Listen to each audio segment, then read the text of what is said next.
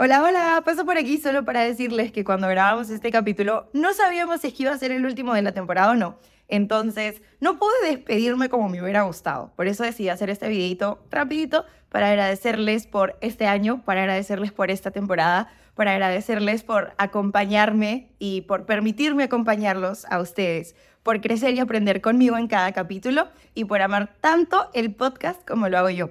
Este capítulo que van a ver hoy día, que es el último de esta temporada, está increíble. Era un sueño para mí grabar con Wendy y no puedo creer que por fin lo hice. Así que ojalá que se disfruten este capítulo tanto como lo disfruté yo. Yo me voy a poner a llorar. Es que a mí las fiestas me ponen muy emocional. Pero bueno, muchísimas gracias y nos vemos de vuelta el 17 de enero del 2024 con la cuarta temporada de Cuestión de Cuestionar. Cuestión de Cuestionar es un espacio creado para darnos tiempo. Tiempo de revisar esas temáticas que nos morimos de miedo de revisar. Tiempo para darle una vuelta más a nuestras historias y a la de nuestros invitados. Y aunque en esta sociedad los temas tabú no se tocan ni se cuestionan, adivina qué, para mejorar, a veces solo es cuestión de cuestionar.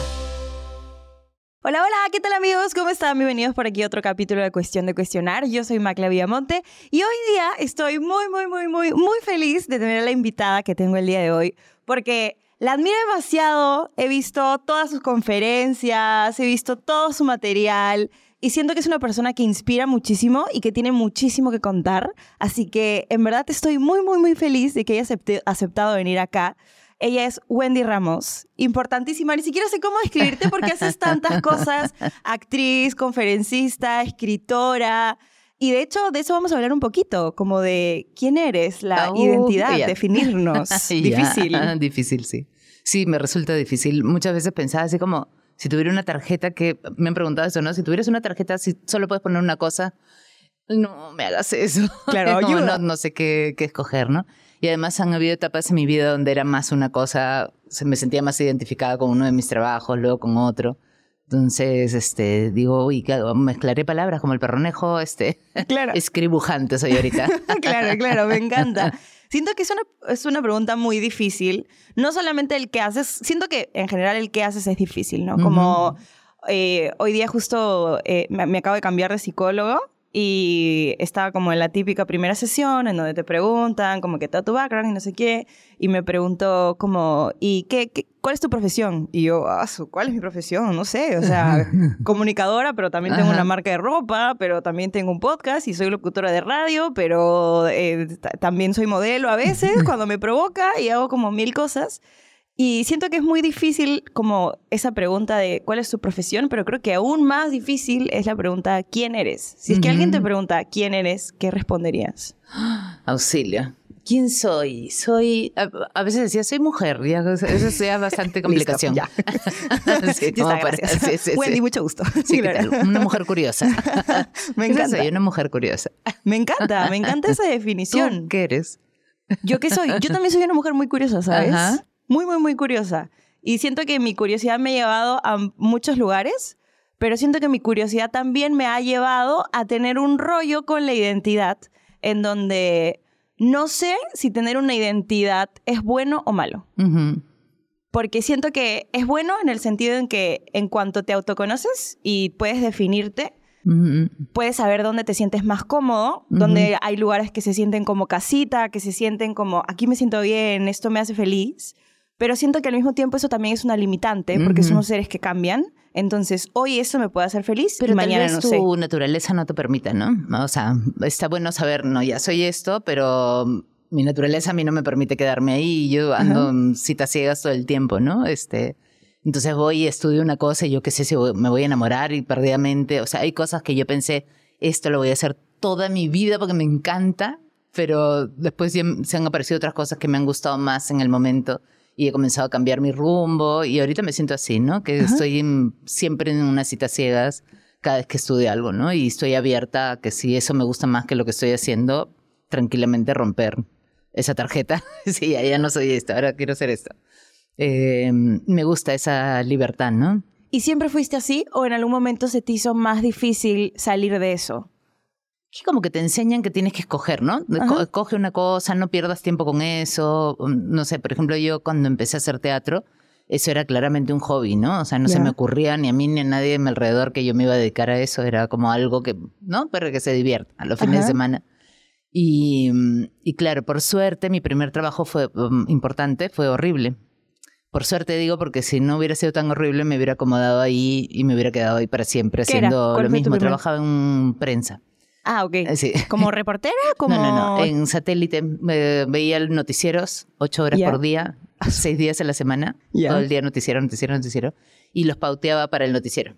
Entonces ponía, Esta acá noticia está mejor, porque hay más muertos, hay más gritos, hay más sangre. Entonces eso era lo que salía en el noticiero. Y, y era horrible, pues, porque me sentía, aparte de frustrada, porque decía, oye, esto lo podría hacer cualquiera, ¿no? Y te sientes como que poco valiosa. Eh, además era ver esas imágenes todos los días, ¿no? O sea, de hecho te hace daño al alma sí, obvio. estar todo el tiempo viendo ese tipo de imágenes. Y, y entonces me sentía como que, mm, acá no es, y yo decía, acá no es, yo sé que podría ser algo mejor, pero no sé qué cosa podría ser eso. Y mientras seguía haciendo teatro, yo estaba en Bataclown, pero no lo veía como una opción seria de trabajo, digamos, ¿no? Entonces, hasta que un día cuando ya empezó el programa y ya con todo lo que veníamos haciendo, era como, oye, me siento más comunicador aquí que allá. O sea, siento que acá puedo hablar de ciertas cosas que no puedo allá. Que inclusive, no sé, llevar a la reflexión a las personas. O sea, todo lo que quería hacer en los medios y no se podía, me di cuenta que lo estaba empezando a hacer ahí, ¿no? Acabas de decir algo que, me llamó mucho la atención, que decías que no te sentías valiosa en este primer trabajo.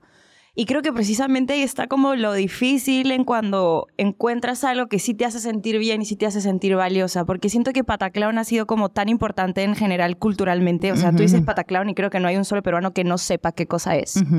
Y no solo eso, sino que es una serie muy querida, y al ser muy querida, siento que de alguna manera por mucho tiempo debes haber, tal vez no para ti, pero para la gente, como haber estado encasillada en este personaje tan querido. Y no solo eso, sino que validado también, ¿no? O sea, tal vez, estoy infiriendo yo, pero siento que tal vez pudiste haberte sentido súper validada y súper querida y es difícil desapegarse de eso. O sea, ¿cómo voy a dejar de ser Wendy la de Pataclown? ¿Cómo voy a dejar de ser Wendy la actriz? ¿Cómo voy a dejar de ser esa Wendy que la gente quiere y que la gente valida? ¿No? Y siento que es igual en cualquier rubro, ¿no? O sea, por ejemplo, siendo el empresario exitoso, todo el mundo quiere tener mi carro, mi vida, mi billetera. ¿Cómo lo voy a soltar? ¿Cómo lo voy a soltar? Claro. o sea, y así con cualquier cosa en la vida, no solamente como que con actores o actrices, creo que en general cuando alguien y además el terror, ¿no? El terror de, de de repente no soy tan bueno, pero como les gusta esto. A mí me pasaba eso con Pataclown, ¿no? Yo tuve serias dudas sobre mi talento porque decía, tal vez a todos les gusta lo que yo hago porque estuve ahí. Si yo no hubiera estado ahí y no me conocieran de ahí ah. y no me quisieran de ahí, tal vez esto no funcionaría, ¿no? Como en Bola Roja, por ejemplo. Empecé Bola Roja y era... Además íbamos al hospital, por todos lados decía doctores Bola Roja, pero era, ay, los Pataclown han venido. Y era como, no, no, es Pataclown, esto no es Pataclown. No, porque eh, con Pataclown me imaginaba viviendo a burlarme de los niños, ¿no? O sea, no, este, esto es otra cosa. Entonces, para la gente que me acompañaba era bien duro también porque estábamos todos haciendo un trabajo y bola roja y bola roja y ¡ay, Pataclown, Pataclown! ¿no? Pero, frustrante. Y, y, para mí era como tal vez es solo por eso, ¿no? O sea, había gente que me lo decía también, ¿no? Este, ¡ay, tú qué fácil porque tú has hecho Pataclown y por eso que ya tienes como todo hecho, ¿no? Pero me pasó que mm, me comenzaron a reconocer en otros países por el trabajo de Bola Roja, gente que no tenía ni idea de Pataclown, y entonces ahí me volvió el alma al cuerpo porque dije, ah, bueno, y con otras cosas, con la charla esta que hice también. Hacía las conferencias acá y decía, ¿de verdad les gusta o es por Pataclown que me están mm. aplaudiendo, no? Y, y otra vez tuve que validarlo fuera, ¿no? Entonces cuando sale esta charla del BBVA, la respuesta fue alucinante. o sea, ahora último que he ido a España, mucha gente que me ha pedido fotos y cosas era, no sabían de Pataclown nada, ni Bola Roja ni nada. O sea, era por la charla que vieron o por la película que hice en España. Entonces digo, ah, no, sí actuó bien, porque si me están reconociendo por un trabajo que he hecho allá, sin conocer mi pasado, o por la charla que di allá. Entonces ah, me vuelve el alma al cuerpo, ¿no? Pero por mucho tiempo he tenido miedo de eso, ¿no? Que, que todo lo que yo tenía era por eso, que si eso no hubiera existido yo no lo hubiera logrado. ¿Y hoy en día se te hace como un poco más fácil como salir de ahí o, o como no definirte o no ponerte como claro, es que he hecho tantas cosas. O sea, sí, soy Wendy, la de Pataclown, pero también soy Wendy, la de Bola Roja, y también soy Wendy, la de la charla del BBVA, y también soy Wendy, la escritora. no sé, la escritora, y la amiga, y, Y la profe hija. de clown. Profesora de clown, y es, o sea, como, eres tantas cosas, como, ¿cómo haces para, para estar como como para saber cuál va a ser tal vez tu, tu next step, o como a dónde vas a ir, o a dónde, o qué, qué, qué es lo que quieres Yo hacer. voy donde me da un poquito de miedo. ¿Sí? O sea, donde tengo ganas, pero que también me da un poquito de miedo. Por ejemplo, escribir El Perronejo ha sido, ha sido bien fuerte. Porque no lo he hecho nunca, o sea, es algo que no he hecho nunca. No sé si va a salir bien. De hecho, casi no le dije a nadie. O sea, le decía a la gente, no, quiero escribir un cuento, quiero escribir un cuento. Pero cuando ya empecé a trabajar, estaba calladita yo haciendo mi cuento, porque era, primero me tiene que gustar a mí. Claro. O sea, no me importa que, que quiera todo el mundo. No. O sea, primero me tiene que gustar a mí. Y, y me da miedo porque nunca había entrado en ese campo de escribir para niños, que me parece súper difícil, de una responsabilidad gigante de qué, qué, qué cosa les vas a decir. Ujú. Ya vas a escribir para qué, para qué cosa, ¿no? ¿Qué, claro. qué se van a llevar.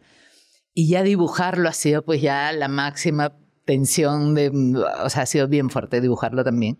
Y entonces me gusta, algo que me da miedo porque es un lugar donde nunca he estado, algo que no he hecho. Ahora también eso te da, no sé si has sentido alguna vez esa cosa de, del outsider, no sé cómo se dice, este, Que sentirte se como diría? que no eres parte de... que- que, claro, que estás entrando a un mundo donde no... No perteneces. donde no perteneces, ¿no? Acabo de estar en un festival de escritura, por ejemplo, entonces están todos los escritores y decía, ¿qué hago acá? Yo, ¿qué hago acá? Claro. O me ha pasado a estar en películas con los compañeros y de un momento parar y decir, ¿qué hago acá? ¿Por qué estoy yo acá si yo no soy actriz y todos superactores y ahorita se van a dar cuenta y me van a votar? Claro. Este, porque mm, siento eso, ¿no? Que no es mi mundo, yo me meto despacito porque quiero probar y ahí me salgo, ¿no? Con bola roja también, o sea, una vez me invitaron a un foro con 12 directores de, de grupos de clown hospitalario y cuando veo la lista eran los top de tops, o sea, de, de Europa y no sé, los grupos más grandes y más alucinantes de clown hospitalario que yo admiraba así de lejísimos y de pronto yo era una de esas 12 que estaban ahí, hasta ahora no me explico por qué. De verdad, de verdad te lo juro que no me explico por qué, porque digo, este, pero así, ¿no? Entonces muchas veces me he sentido así, ¿no? Que estoy de ese tamaño entrando a- con los gigantes. Eh, pero nada, yo entro así chiquitita y miro, aprendo, salgo, sigo haciendo mi trabajo. Y me gusta, ¿no? Estar como todo el tiempo retándome a mí misma porque me aburro. Me aburro muy fácilmente de las cosas, entonces me, me reto a mí misma cómo hago que esto siga siendo divertido para mí porque me gusta. Con Bola Roja estuve 15 años y era buscando, ya, funciona en un hospital. ¡Ay! Y en un hospital psiquiátrico funcionará, vamos. Ya, oye, ¿y funcionará en un asilo? Sí, y si lo hacemos así, porque he visto un grupo que hace de esta manera y dice, a ver, oye, si vamos en la noche, no, no existe ningún grupo de clown hospitalario en la noche, estás loca.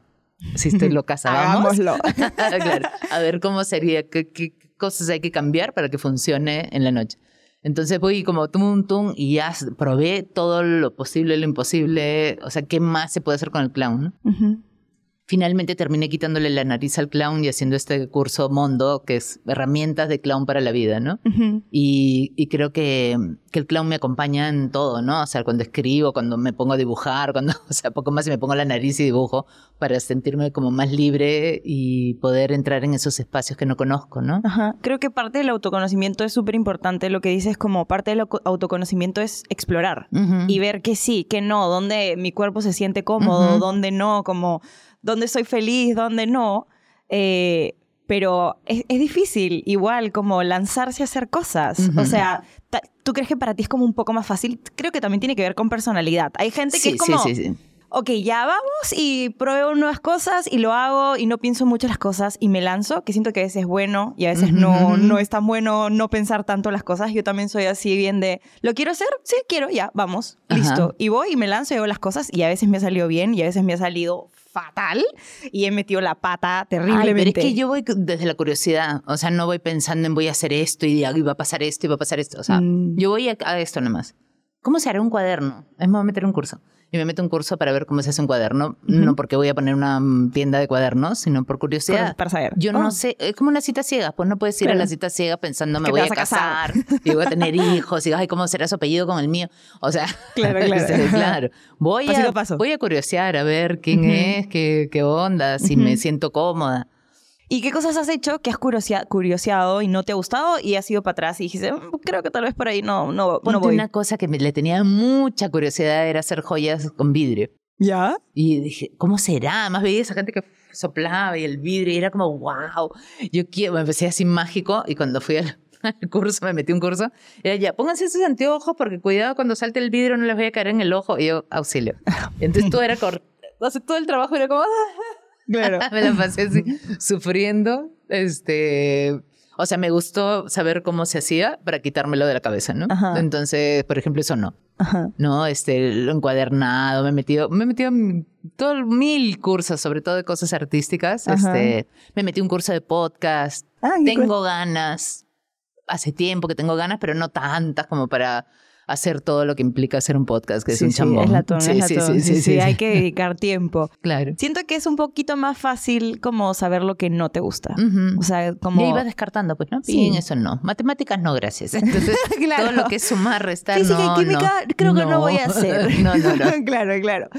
Creo que a veces como que es más fácil cuando te preguntan quién eres, es para mí es más fácil decir quién no soy Ajá. que decir quién Pero soy. que, o sea, creo que hay que curiosear, porque por ejemplo, cuando estaba en, en Belén, yo- hacíamos un trabajo en la comunidad de Belén, íbamos montones de payasos y, y era para hacer talleres, entonces un año les preguntamos a los niños taller de qué querían y todos sin excepción decían de artesanía o danza.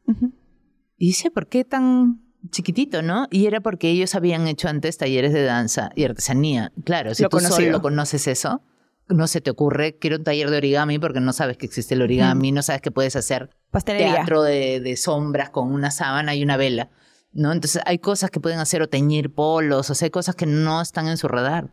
Entonces, por eso que yo digo la curiosidad, o sea, curiosea, porque hay mucho más de lo que tú crees que hay. Y cuando empiezas a buscar, de pronto va a haber algo que te va a hacer ¡tling! Y eso, ¿no? Y que te- y si pruebo eso y si estudio eso, pero si, si estás ahí en un carrusel dando vueltas, siempre digo eso, ¿no? Que estamos como en un carrusel dando vueltas en el caballito y ya te acomodaste ahí, el día que te subiste seguro fue como, ¡ay, el caballito! mm, Ah, ya. Y te sientes cómodo y digo, claro, bajarse de ahí para subirse a otro debe ser como el recuerdo de, uy, no, fue difícil, no quiero otra vez. Depende de la persona, pues, ¿no? Como decías, hay gente que le gusta todo estructuradísimo y que ya saben qué van a hacer desde hoy hasta que se mueran. ¿no? Y, y- y ya tienen el plan, me voy a casar a tal edad, y voy a tener hijos y, y- y que todo se repita siempre, ¿no? Hay gente que no resiste esa repetición, yo no resisto esa repetición, al menos no igual.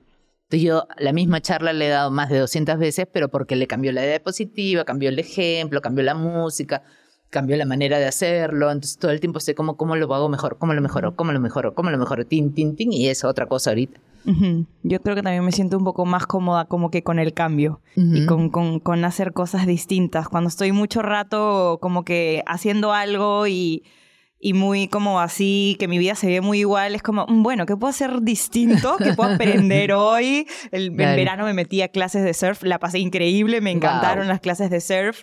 Pero eso no me hace ser surfista. Es No, como, pues. solamente me metí a clases Pero ahí de surf. conoces gente, ahí entiendes otras cosas, ves otra forma. Yo cuando buceé la primera vez, mi cabeza se hizo ¿Sí? porque sentí que estaba en otro universo y que tenía que aprender las reglas de ese, de ese Nuevo. universo. Y fue como, wow, cuántos universos más hay que yo no sé, No que no conozco. conozco y mundos, ¿no? Me metí a una página de, siguiendo una página de, arq- de arquitectura, que no tengo nada que ver con la arquitectura, pero también la manera de pensar una casa, de espacios pequeñitos que los convierten en cosas, o sea, todo eso a mí me, me da soluciones de otros mundos para mi mundo. A veces creo que es como, claro, nosotras tal vez tenemos como más la facilidad de lanzarnos a descubrir cosas nuevas, curiosear, preguntar. Yo soy recontra preguntona. Alguien me, me- me- es como, ah, sí, que yo trabajo en tal cosa. ¿Qué- ¿Y qué haces? Ajá, ¿Y cómo, ¿y claro, cómo se claro. hace? ¿Y qué? ¿Y qué- como que cómo se ve tu día a día? No sé. ¿Y cómo llegaste ahí? Ajá. 50 mil preguntas. Pero también creo que hay veces que eh, en- he cambiado, estamos en constante cambio todos los seres humanos, he cambiado por situaciones en específico. Es como yo creía que yo era algo, pero la vida me ha puesto en situaciones, yo no me puse ahí, porque claro, cuando tú, te, tú vas a bucear, tú te pusiste ahí. Entonces Ajá. como tú puedes elegir si te quedas o no te quedas, si te gusta o no te gusta. Eh, incluso cuando tú abres bola roja, si te gustaba, si funcionaba, si es que te sentías cómodo ahí, lo continuabas y si tal vez no, Sí, no, no. ya. tú te pusiste ahí. Claro. ¿Cómo has hecho con esas situaciones en donde la vida tal vez no te puso ahí y hizo que cambiaras algo de ti? Como que, por ejemplo, como la pandemia, dices. Como la pandemia o tal vez como cuando terminó Pataclown. Era como, ya bueno, ¿y ahora qué? O sea, no depende de mí de seguir pa- Claro, porque además no habían otros grupos, ¿no? Cuando acabó Pataclown fue terrible, terrible. Porque, mm, porque cuando tienes todas tus fichas puestas en un solo sitio es terrible, pues, porque te Sí. quitan esa única cosa que tú tienes y te quedas en el aire. Claro, no hay nada, ¿no? O sea, este. Y me di cuenta que los dados estaban ahí, ¿no? Que el juego es el juego y que puedes tirar otra vez los dados y caer en otro lado. Salí arrastrándome de mi casa para tomar un taller de improvisación, no, de exploración escénica, era con unos mexicanos que habían venido. Y ese taller me llevó a conocer otras personas, me sacó de mi casa, me puso en actividad otra vez y ahí me dieron ganas de tomar otro porque hablaron ahí de otro taller, me metí a otro taller y tum, tum, tum. Y así llegué a Bola Roja porque me metí un foro de mm, correos de payasos de otras partes del mundo y fue como, ah, se abrió una super puerta porque de pronto habían otras formas de ser clown que yo no conocía, otros países, otras personas, otras maneras. Y comencé a explorar esas otras formas y ahí, boom, vino Bola Roja, ¿no? Y cuando Bola Roja se estaba terminando, yo llorando, así, "Ay, ¿dónde está Luda?". Lo volví a tirar y caí en toda la maravilla después, pues en los libros, en los cursos en línea, en las charlas, en todo eso. Y cuando vino la pandemia fue ya, ¿dónde están los dados? O sea, hoy día yo ya sé y estoy segura y tranquila porque si pasa algo, yo sé que ya puedo hacer otras cosas. O sea, me quitas una de las cosas que tengo, no importa, porque tengo otras. Me quitas todas, no importa, porque ya confío en mí como para saber que puedo crear cosas nuevas también. Eh, pero creo que, claro, al comienzo no tienes esa confianza. Pues al comienzo como que, No. "Oh, no me, me van a quitar esta única cosa. Mi consejo es no, no te agarres de una sola cosa. Siento que tal vez para nosotras como dedicándonos a cosas que tienen que ver con el arte, con la creatividad y así es un poco más fácil, pero me pongo a pensar en la gente que tal vez trabaja como en oficina o que tal vez trabajan en una empresa o lo que sea y siento que para ellos es mucho más difícil como salir de ahí porque claro, cuando eres crea cuando trabajas en cosas que tienen que ver con creatividad, con comunicación o, o lo que sea, es como algo más tuyo. Es como yo me comunico, yo creo, Creo. Pero cuando trabajas para alguien, es como yo no comunico precisamente, yo no creo precisamente. Yo soy un engranaje más en, esta, en esta máquina gigante que es la empresa en la que trabajo. Y siento que es como un poquito más difícil para ellos salir de ahí. O sea, el otro día conversaba con una amiga y me contaba que mm, el- el- un, un amigo suyo le ofrecieron un trabajo en otro país. Pero él tiene una hija y él no se quiere ir porque no quiere dejar a su hija y evidentemente no se la puede llevar allá porque le- él y la mamá son separados y evidentemente la mamá está aquí, la, la niña se va a quedar acá. Pero él no quiere irse a trabajar a otro lado. Yo le decía, pero ¿por qué acepta entonces? ¿Por qué ha aceptado irse a trabajar a otro país si es que no quiere? Y me decía, es que no entiendes. Y yo, que, que no entiendo, es fácil. Que, que diga que no, y. Claro. Y me decía, no, es que no entiendes, Macla. O sea, es como, tú puedes decirle que no a un programa de radio, a una entrevista, a hacer o no hacer un posteo en redes sociales, escribir o no escribir un libro. Puedes decirle que no a las cosas. Pero él no puede decirle que no a esa oportunidad, porque si le dice que no a esa oportunidad, todas las demás puertas se le cierran. Porque después, cuando piensen en alguien para un ascenso, no van a pensar en él. Van a pensar en la persona que Que aceptó el viaje. todo, claro. Van a pensar en la persona que se quedó hasta tarde. Van a pensar en la persona que dejó la camiseta por la Mm, empresa. Van a pensar como en, en esa otra persona.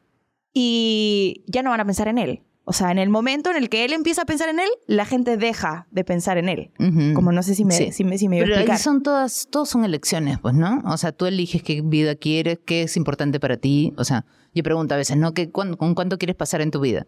¿Con qué nota? ¿Con 11 o con 20? ¿Pero en qué?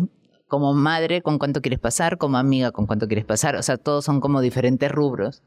Y, y, y laboralmente también, o sea, ¿qué quieres tú? ¿Ya? Porque, por ejemplo, yo no quiero tener una casa con piscina y ni el carro del año, no quiero. eso para mí. Habrá gente que sí, entonces busca tú lo que tú quieres. ¿Quieres una familia? ¿Quieres estar con tu hijo? O sea, ¿qué, qué es para ti lo importante? ¿Qué es para ti el éxito? A veces parece que no elegimos, pero elegimos. O sea, el que te dice, ay, no, yo estudié este, contabilidad porque mi papá me dijo, ah, bueno, querías hacer feliz a tu papá, elegiste hacerlo feliz a él sobre tu felicidad, entonces, ¿qué te quejas? ¿No está feliz porque sea feliz tu papá? este, Entonces siento que, que a veces es como que la vida me puso, o sea, no podía porque entonces mi papá no me iba a pagar los estudios. Ya, podías haberte ido a tu casa, podías haber trabajado para pagar tus estudios. O sea, hay tanta gente que lo ha hecho que si tú de verdad quieres algo, porque, o sea, o sea, he conocido tanta gente que lo ha logrado con todo en contra, con todo en contra. que es como, sí, sí, o sea, yo siento que sí se puede, ¿no? O sea, si de verdad quieres, entonces elige cómo quieres hacerlo, qué cosa quieres hacer. Porque eso es lo más fácil, ¿no? Ay, no puedo porque si no ahora esto, si no el otro. O sea, no te valoran en tu empresa. O sea, pero ahora, ¿te estás preparando o tú terminaste de estudiar cuando saliste de donde saliste? Tu último día de colegio fue el último día que estudiaste. Bueno, ¿entiendes? O sea, yo siento que estudiar te da opciones, más opciones para elegir. Y ahora no se puede decir, no tengo plata para estudiar porque hay mil opciones para estudiar. Sí, entras a YouTube y hay, aprender lo que tú quieres. Y vas probando, tampoco es mandar todo al diablo para ir a ver un tutorial de YouTube y hacer este, joyas.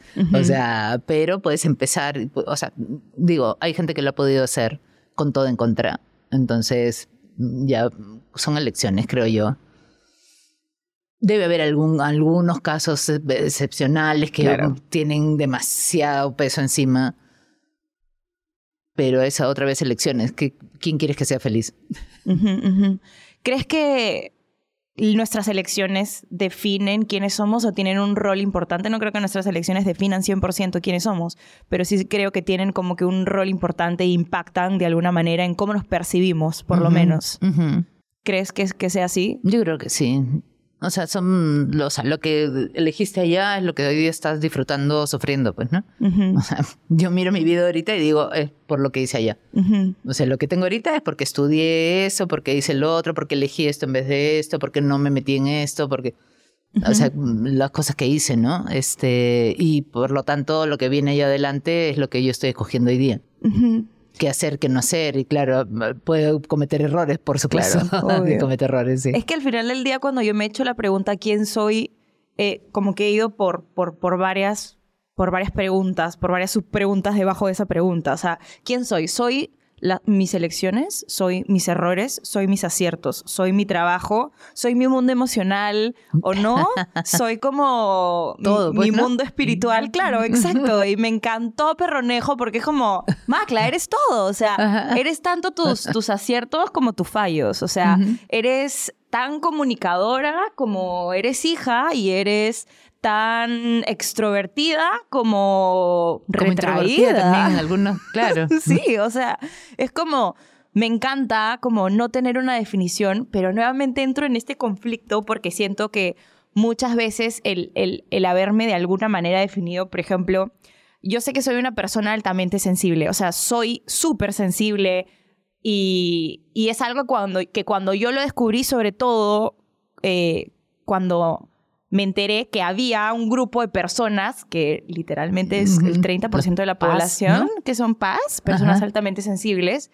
Me sentí identificada con un grupo y eso me hizo de alguna manera aceptar eso que la sociedad por tanto tiempo me había dicho que era una debilucha por llorar todo el tiempo, que era una intensa por estar todo el tiempo conectada con mis emociones y transmitiéndolas, porque claro, no solamente soy una persona que siente mucho y que se emociona mucho, sino que soy una excelente comunicadora, entonces pones esos dos de la mano, intensa, ¿no? Porque es como siento y lo comunico.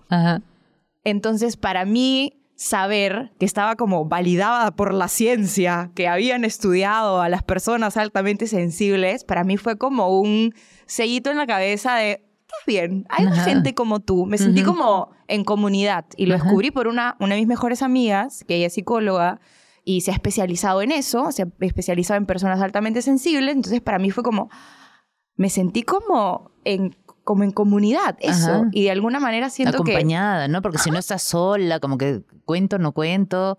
me da vergüenza, debería darme vergüenza esto, no, está mal, está bien. Claro, hoy en día ya no, o sea, es como si yo quiero llorar, me pongo a llorar, si es que quiero ser entre comillas intensa como la sociedad dice, ya, pues lo soy, así me quieren, ya, tómalo, déjalo.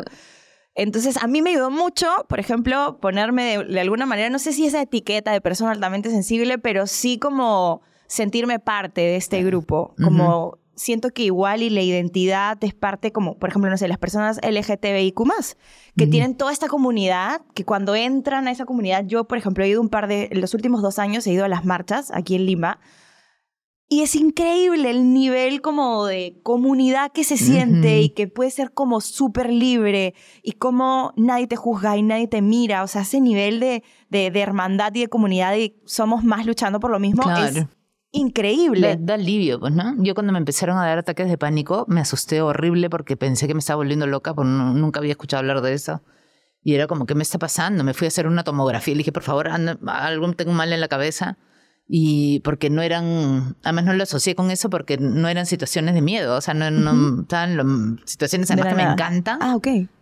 Ir a dar un taller, estar dentro de un taller haciendo función, o sea, eran cosas que no me dan susto y me comenzaron esas vainas y yo dije, ¿qué es esto? ¿Qué es esto? Parada en la esquina llorando así, no podía cruzar una pista. No, todo mal. Y, y cuando me dijeron eso y de ahí lo comenté así como mm", con alguien, ah, sí, a mí también. Y yo, ¿qué? O sea, y, ah, yo también, ah, yo también. y resulta que sí, y compartiéndose que, oye, sí, ponte, ponte espalda contra la pared fría, lávate las manos con agua helada, este, suspiran, este, bosteza, que cuando bosteza lo que no está conectado se conecta, yo qué, estas gotitas, esta no sé qué, o sea, todo el mundo tenía, dice, ¿por qué no hablan de eso? ¿Por qué no se habla de esto? Porque cuánta gente habrá que no tiene con quién conversarlo y que está guardando el gran secreto de que le pasa esta cosa y se está volviendo loco porque no sabe qué cosa es, ¿no? Este, y entonces, claro, cuando encuentras eso te da como un alivio de, ah, ya no soy la única. Hay, hay formas de llevarlo, hay, hay tratamientos, hay cosas este, que no es lo que te dice Google que te vas a morir en un mes, ¿no? Claro. claro, no era un ataque cardíaco. Sí, sí, sí, Pero siento al mismo tiempo que también eso es limitante. Porque claro, en mi cabeza puede ser, ah, ya, soy una persona altamente sensible. En tu cabeza puede ser, soy una persona que le dan ataques de pánico. Entonces, tal vez por esa limitante puedes dejar de hacer cosas porque, ah, soy Wendy, una persona que le dan ataques de pánico. Soy Macla, una persona altamente sensible. Como siento que a veces esas etiquetas, o no sé, soy fulanito de tal, soy homosexual, a veces esas etiquetas también pueden ser limitantes.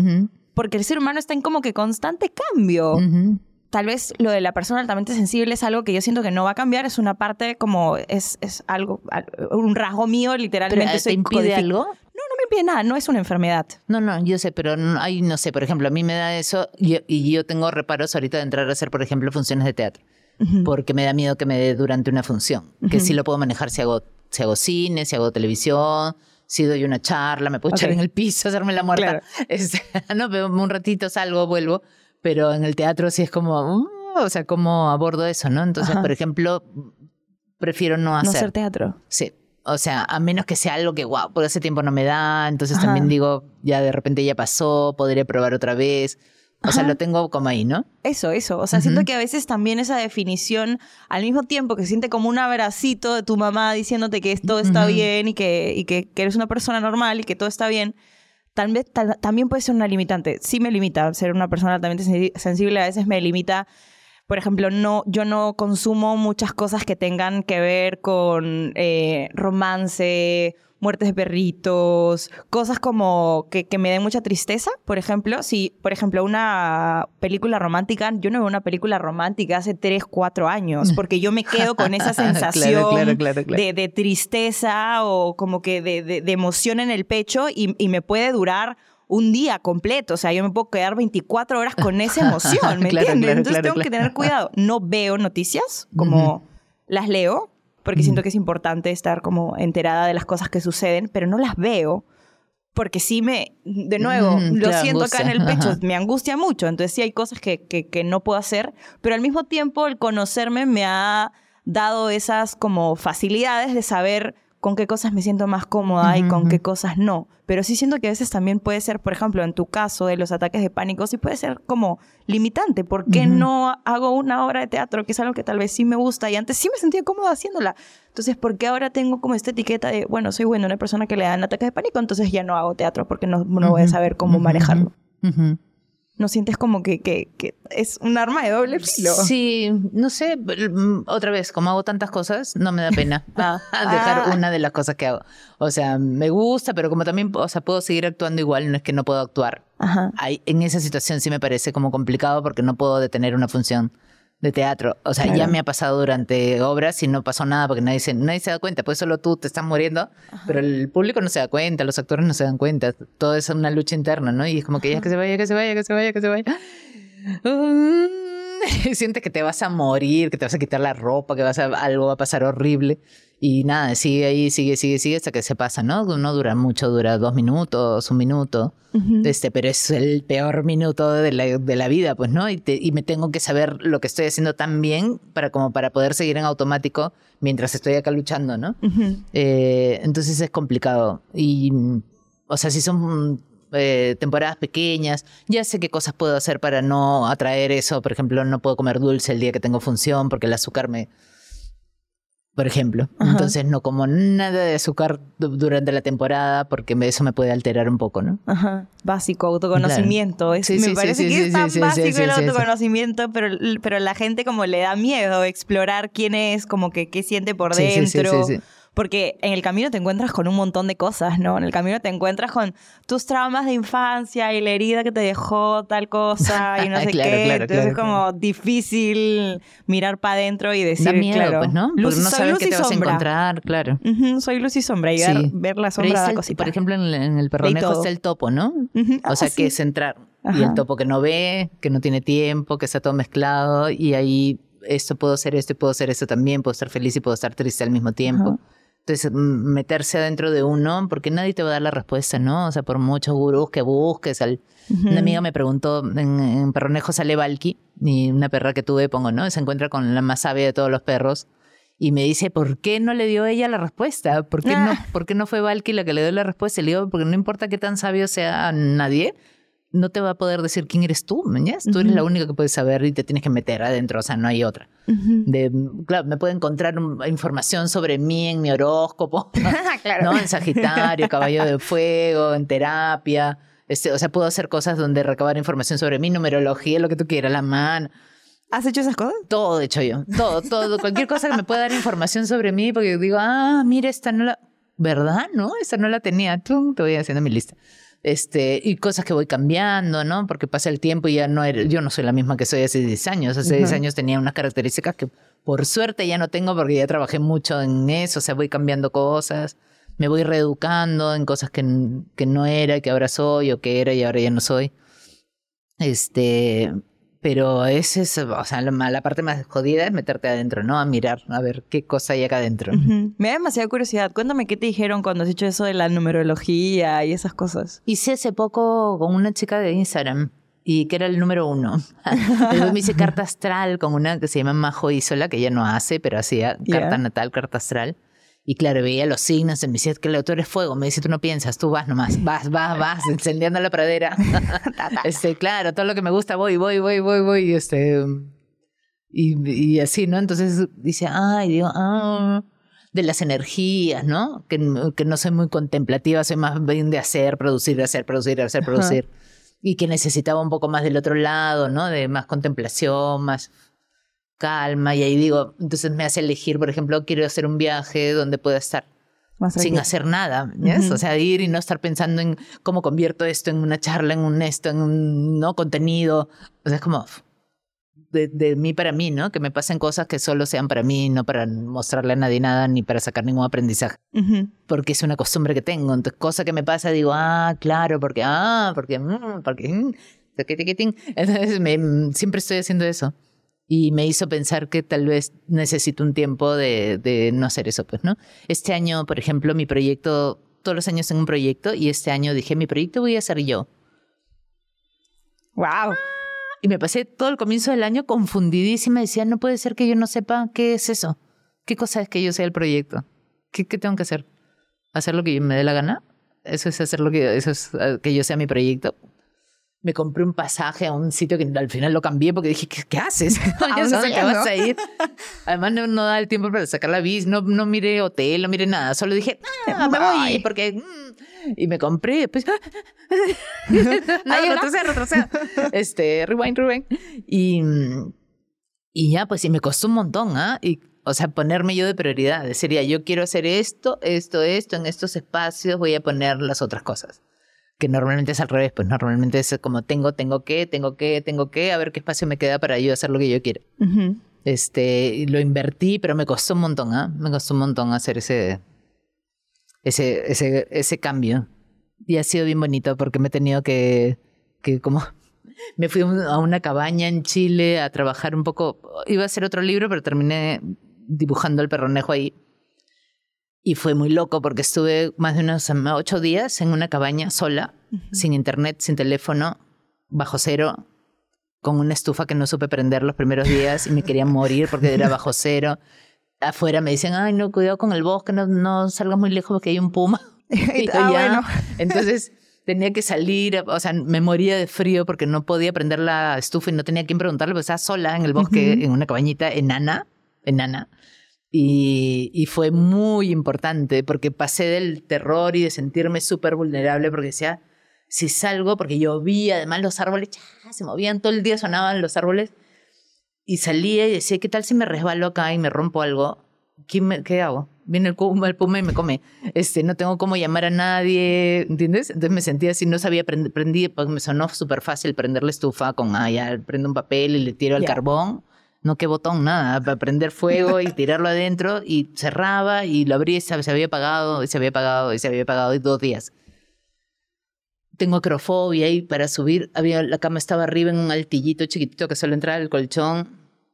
Subí y casi me muero. Me- o sea, tenía el pelo helado, la cara helada, las manos congeladas, así.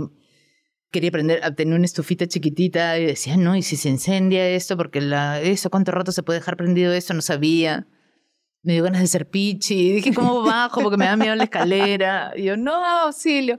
Tiré todas las cosas de arriba, las almohadas, las sábanas, las tiré abajo.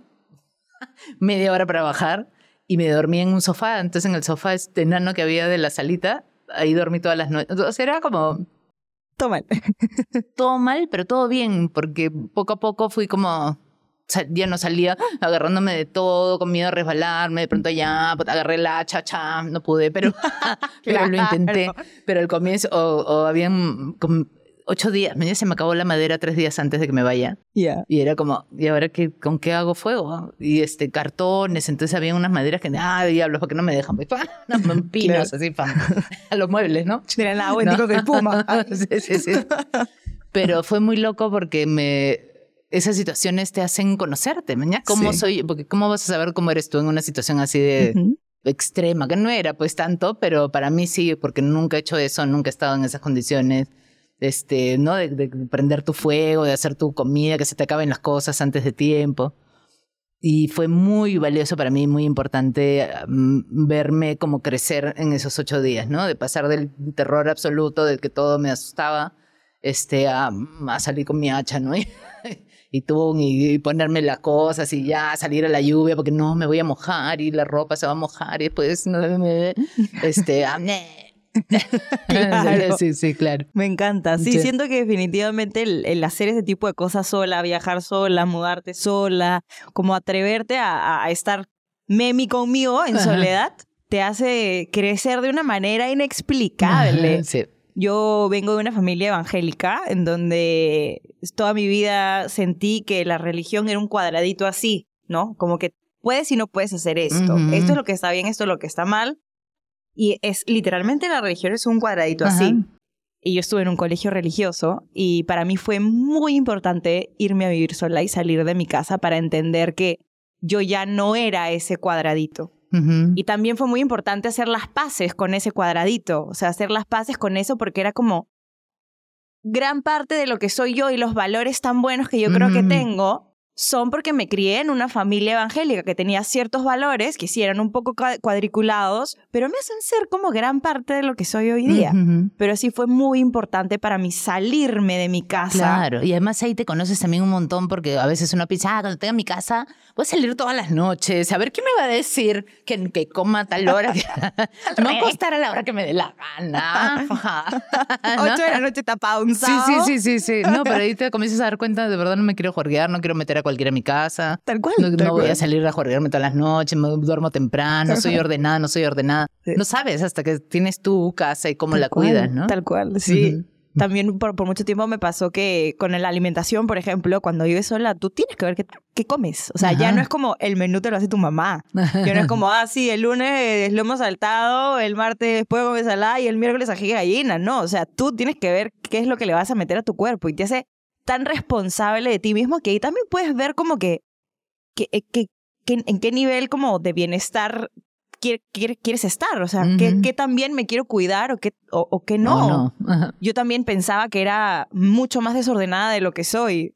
A veces como chongueo con mi mamá y le digo, mamá, me, me, me convertí en lo que juré destruir. o sea, yo que me quejaba de ti, que eres una loca psicópata de la limpieza y ahora, no es que yo sea loca psicópata, pero sí es como, me doy cuenta que hay una diferencia acá en mi cabeza cuando tengo mi casa total y completamente desordenada a que cuando estoy en un ambiente en donde me siento cómoda y, siento que las cosas están ordenadas porque siento que de alguna manera ordenar mi casa ordena mi cabeza. Sí, sí, sí. claro, como que todo respira, ¿no? Sí, es lo caso.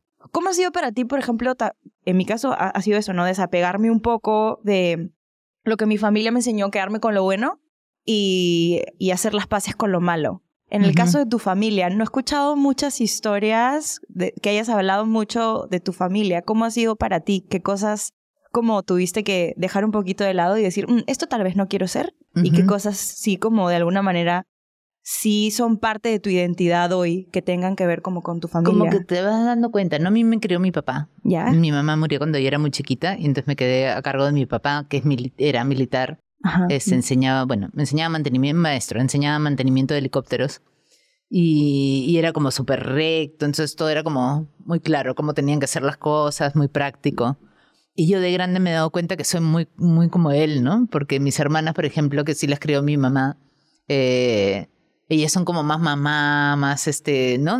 te cuidan, no sé, te se enferma y van a cuidar al, o sea, entre ellas, por ejemplo, si una se enferma, la otra va. Yo cuando me enfermo, me van a operar, ni se me ocurre. Ahí me voy sola siempre, a menos que me digan tiene que venir con alguien porque vas a salir medio así. Pero si no, yo me voy sola siempre al, al, hospital. Y así me di cuenta yo de eso, ¿no? Porque una de mis hermanas estaba como, pero ¿por qué no quiere que vayamos si lo van a operar? Y la otra le dijo, es que ella lo creó mi papá. Y me dijo a mí, no, ya le dije que a ti te creó mi papá. Y yo, ¡Ah! sí, te juro, porque fue como, o sea, cuando me dijo eso entendí mil cosas mías. Decía, ah, por eso soy así. Claro, pues a mí me creó mi papá. Ya es todo, pim, pim, pim, práctico. Tacas, es así, esto es así, así, eliges, chan, chan, este, ¿no? Lo correcto. No hay caminitos este, chuecos para llegar a los sitios. Va, anda por donde tienes que ir. Así te demores más, anda por... Entonces yo soy así, pues. así como mi papá, ¿no? Que, que, que era eso, práctico para, la salud, ¿no? Se hace, se tiene que hacer, se hace. Yo, valiente, voy, me saca mi sangre, chum. Este, no. Y tengo muchas cosas de él, ¿no? Eso, la rectitud también, o sea, no se me ocurre este, darle coima a un policía, primero me maten, o sea, no lo voy a hacer nunca. primero este, presa. Sí, sí, no, no, seguro, he ido a decirle, no, llévame. No, pero, ¿para qué? No sé qué, podemos arreglar. No, no arreglamos nada, llévame, llévame, me vas a llevar, llévame. Claro. Así peleando con... Y ahí arrugan y no te llevan a ningún sitio, siempre Sí, es sí, así. sí, no. me, no, me llevaron. Sí, me llevaron, ahí comenzó, ay, porque no sé qué. Y le dije, señor, ¿tu jefe dónde está? Voy a ponernos a los dos porque él me estaba pidiendo plata, me he querido eso para no venir, así que pónganos a los dos. este, ya, ya váyase, váyase nomás. Por esta vez lo vamos a dejar pasar. sí, sí, claro. sí, sí. Y, de y de las cosas que, por ejemplo, tal vez tuviste que desapegarte y decir, tal vez no quiero como ser así. Mm, mm, creo que mucho con la religión, ¿no? Por, por mi abuela, que era muy, este, pues esos religiosos así que, que en la iglesia, pero después pero después no Dímelo tanto. Sí, sí, sí, sí, dímelo a mí. Este, eso me molestaba mucho, ¿no? Porque era como, ay, Dios te va a castigar, que va a venir, o sea, todo era Dios te va a castigar, va a venir el Papa, te va a excomulgar, Claro. no sé Por qué, culpa, pero, pero, ah, esa gente, ¿no? Entonces era como, ah, no entiendo. Este, Claro. total, no queda amor y eso, y ahora que...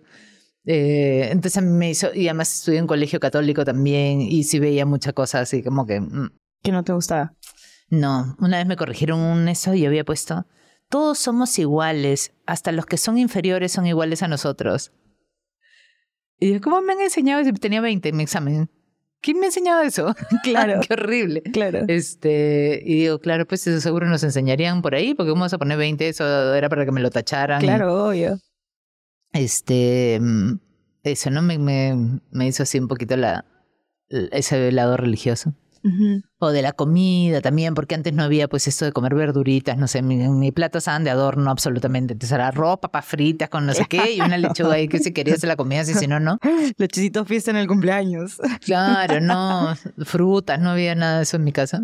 No me acuerdo yo haber comido fruta. Entonces ahora, claro, que hay toda una forma de alimentarse más inteligente, me cuesta mucho. Pues me da fruta y es como, ay, no, no, no hay este carapulcra, no hay.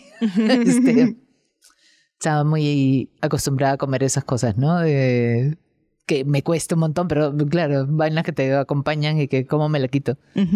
Me encanta eso. Siento que de alguna manera los seres humanos somos un poco de quienes nos, rode- nos rodeamos. O sea, también creo que por eso también es tan importante como saber a quienes tienes a tu costado, porque les aprendes muchas cosas.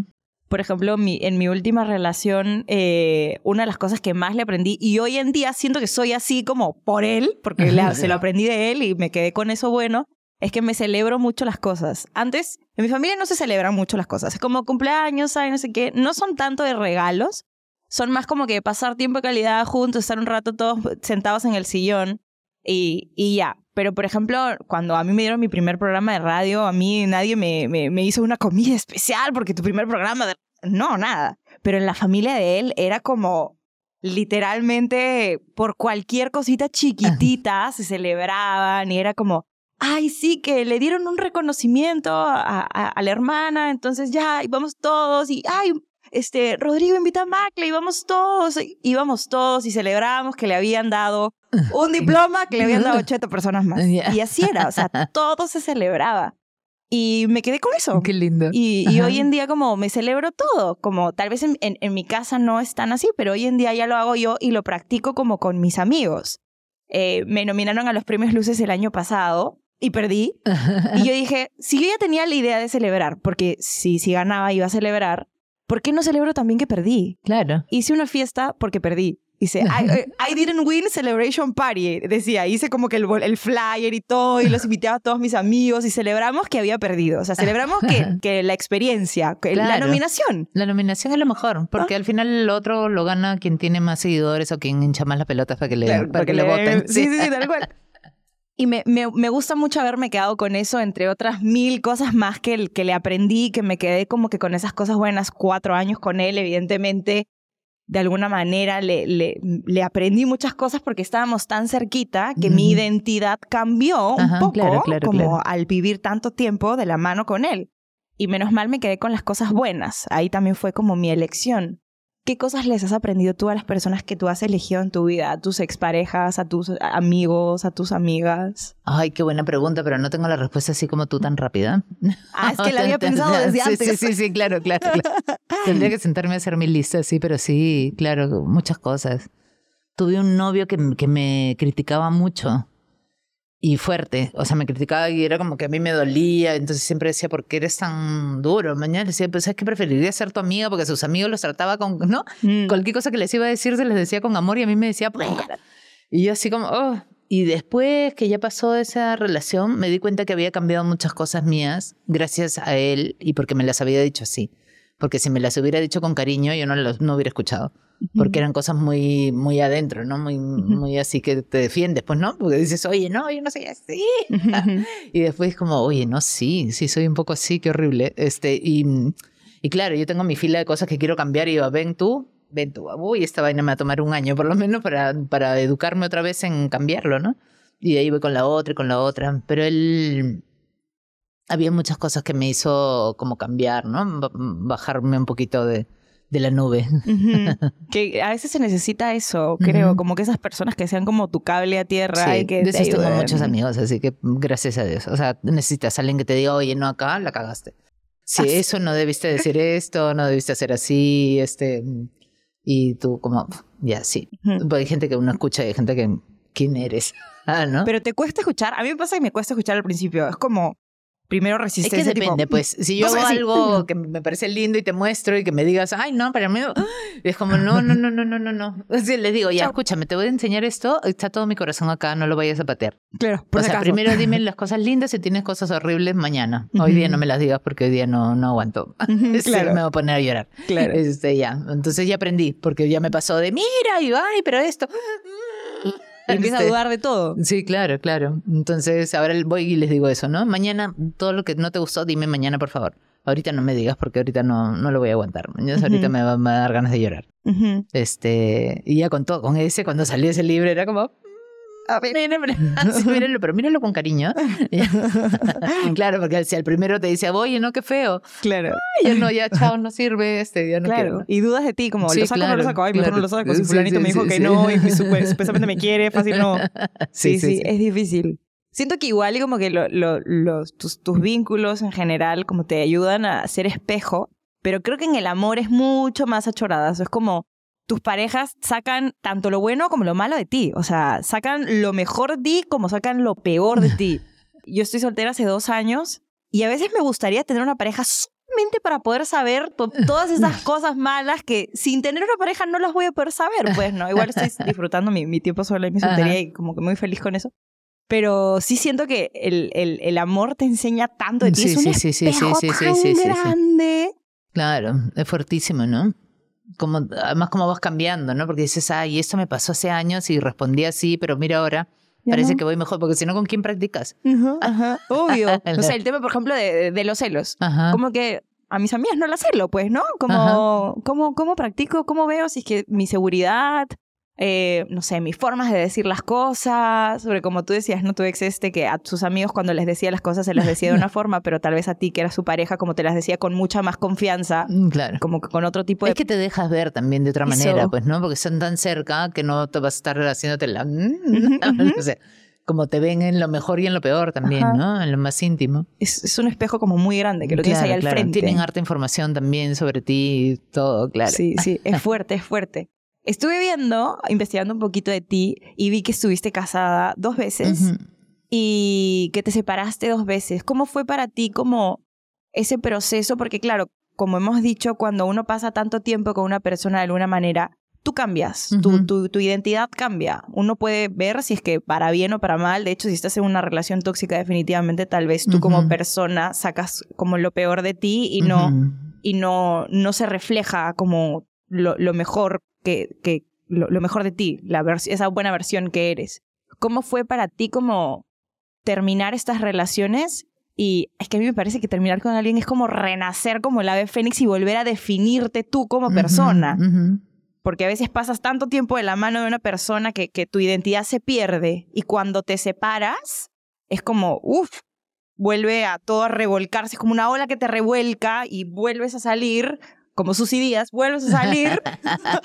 y es como, ya, ok, tenemos que redefinir quién soy ahora después de, después de esto. ¿Te has, ¿Te has sentido así? Es que siempre pasa eso, ¿no? Con todo, como- madres, ¿no? Mujeres que tienen hijos y que dicen, ¿ya cuándo voy a volver a ser la que era antes? No, mamita, ya no. O sea, tienes que volver a ver quién eres, ¿no? Y creo que parejo no, cada cierto tiempo tenemos que otra vez mirarnos a ver quién soy ahora, después de un trabajo, después de una relación. Yo me casé dos veces para ser feliz y me divorcié dos veces para ser feliz también. este, sí, pues buscando siempre tu felicidad, ¿no? El primer matrimonio fue medio feo. Eh, de hecho, creo que soy la única persona con la que no soy, que no tengo una amistad. Ujú. Con todas mis parejas, eh, novios, etcétera, este, me llevo súper bien, eh, salvo con el primero. Y el segundo fue con Ramón, un tatuador, y nos adoramos. O sea, hasta ahora somos súper amigos, pero era incompatibilidad de futuros, ¿no? Él quería Mm. unas cosas para su vida que no iba a poder hacer acá, yo quería quedarme acá. Y este, sentí que él, o sea, era como lo mejor que nos puede pasar a las dos es separarnos, ¿no? O sea, tú ahorita tienes un estudio maravilloso en Suecia, tiene su yate, su casa hermosa en el campo, se está feliz ahí, yo haciendo lo mío por acá, ¿no? Pero, mm, pero claro, son relaciones, o sea, todas las relaciones, ¿no? Te marcan de alguna manera, te, te dejan parada en otro sitio. Pero ahí también creo que está bueno como desde el inicio aprender a separar que uno más uno no es uno.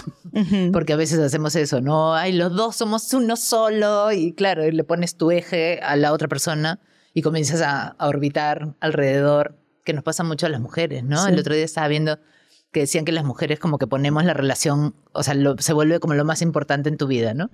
Eh, para ellos no, como que para ellos es una cosa en su, su fútbol, su enamorada, su comida, sus amigos. Varios cojoncitos. sí, sí, claro. Y para nosotros es como, ah, ah, lo más importante, ¿no? Entonces cuando, cuando no es correspondida la misma cantidad que tú estás dando, se siente como, como raro, ¿no? Y a veces comienzas a orbitar alrededor.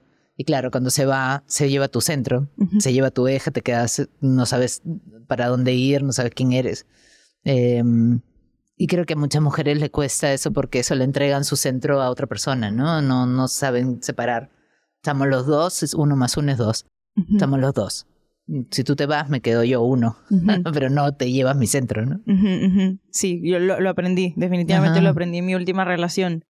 Y una de las cosas que a mí, por ejemplo, cuando terminé esta relación, vi tu charla del BBVA y hablabas esto de que habías aprendido que tú habías, habías hecho tú muchas cosas como para él y que empezabas a darte cuenta que habías estado viviendo una vida en donde hacías muchas cosas para las demás personas y que era como, bueno, también puedo como cocinarme rico a mí, también puedo como hacer estas cosas por mí. Cuando se fue el primero, era así, o sea, decía que como yo, decía, no me voy a poner individuales para comer yo sola. Claro, este, ¿no? Que, que me hagan un huevo frito, atún, ¿qué importa? Porque no vas a cocinar para ti, pues, ¿no? O sea, como que raro. Y, un día fue así como, ¿y si me preparo algo? Y me hice un, este, ¿cómo se llama esto? Pastel de selga, pero con todo, así con el enrejadito. O sea, hice la masa y lo enrejé y le puse yema de huevo para que quede amarillito y no sé cuánto. Y me esperé a que salga y salió mi molde, me senté a leerme un libro, a comer mi vaina y era como, wow, qué rico hacerme eso para mí, ¿no? Y entonces siempre me pones tu individual, mis tenedores favoritos, mi platito bonito, mi panerita, o sea, cosas que normalmente haces para dos, ¿no? Este, empezar a hacerlo para una misma es un es, es una buena cosa, ¿no? A veces tendemos a, no, no importo yo, ¿no? No, si viene otro, sí, preparo, hago, todo lindo, pero para, para mí ¿Sola para qué? Dice, no, sí, más bien para ti, sí. Sola para eso, para que estés contenta contigo, ¿no? Para que te hagas cariñito a ti. Me encanta, me encantó eso. Te juro que esa charla me ayudó muchísimo. y, y, me, y me quedé como con eso, me quedé con eso. Mi casa limpia para mí. Mi casa limpia para, para, que, para que todo esté como ordenado en mi cabeza. Mi, mis comidas ordenadas para mí mi deporte para mí, no para que el, resto apruebe tal o cual cuerpo que yo pensé que era el cuerpo que quería tener. No, como para mí, para mí, para mí. Me ayudó mucho, así que gracias. Hablemos ahora de perronejo así tal cual. Es un cuento para niños. Es un cuento para niños. Que lo están leyendo muchos grandes. Te juro, yo leí me dieron unas ganas de llorar, me encantó, me sentí como tan eh, identificada. Fue muy lindo. Sí, este, bueno, ha sido todo un, todo un logro para mí meterme en un mundo que no conocía, este, aprender mucho de libros de niños, este, he leído muchos cuentos y, y, eso como que me abrió un poquito lo que yo pensaba de los cuentos, ¿no? Porque también a veces veía cuentos y decía, pero, pero, no entiendo para qué es este cuento. Ya termina y me quedo como, mm, ¿y ahí? ¿Para, qué, para, qué, ¿Para qué lo leí? ¿Qué fue? O los dibujos mismos, ¿no? El dibujo y al costado el texto que dice lo mismo que está en el dibujo. Y de pronto hacer esto ha sido para mí, o sea, mi cabeza se ha ampliado mucho. Y yo me pasa una cosa muy curiosa, que es que muchas veces hago cosas que no me doy cuenta que estoy haciendo hasta que, hasta que ya está ahí, ¿no? O sea, cuando ya veo y digo, ¡ah! Mira lo que he hecho, he hecho esto, esto, esto, esto significa esto. Oye, ¿verdad? ¿No?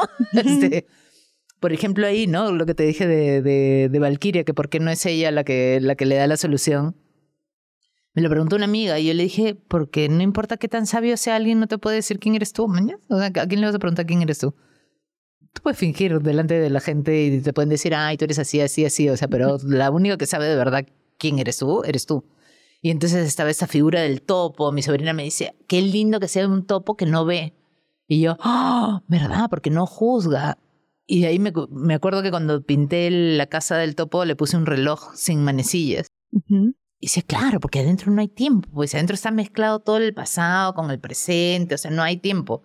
No hay moral, no hay bien, no hay bueno o malo, puedes estar feliz y puedes estar triste al mismo tiempo y eso nos parece como, ¿cómo vas a estar feliz y triste al mismo tiempo? No se puede. Escoge, o estás feliz o estás triste y sí se puede. Hay momentos donde uno está las dos cosas a la vez, ¿no? Y, que, y eso que puede ser un arte ingeniero, que puede ser un bombegado, ¿no? un bombero abogado, un artista ingeniera, este, como nosotras que tenemos como muchas cosas que hacemos, ¿no? Este, y que, que está bien, hay gente que le tiene miedo a eso, ¿no? Siente que tiene que ser una cosa y apegarse a eso y no mirar para ningún otro sitio, sino solo lo que está haciendo. Eh, entonces creo que abre puertas. Para un niño me parece lindo también de que pueda saber que puede estar feliz y triste al mismo tiempo, que un día puede ser aburrivertido, ¿no? Que puede ser que por ratos te aburras, por ratos te diviertas. Sobre la identidad, yo le he mandado a leer a una amiga que tuvo un hijo y, y me decía eso, ¿no? Quiero, ¿Cuándo voy a volver a ser la que era antes? Me dice, ya me estoy desesperando porque ¿dónde, estoy yo? ¿Me O sea, ¿quién soy ahorita? Soy la mamá de este niño, y, pero ¿Y yo? ¿Dónde estoy?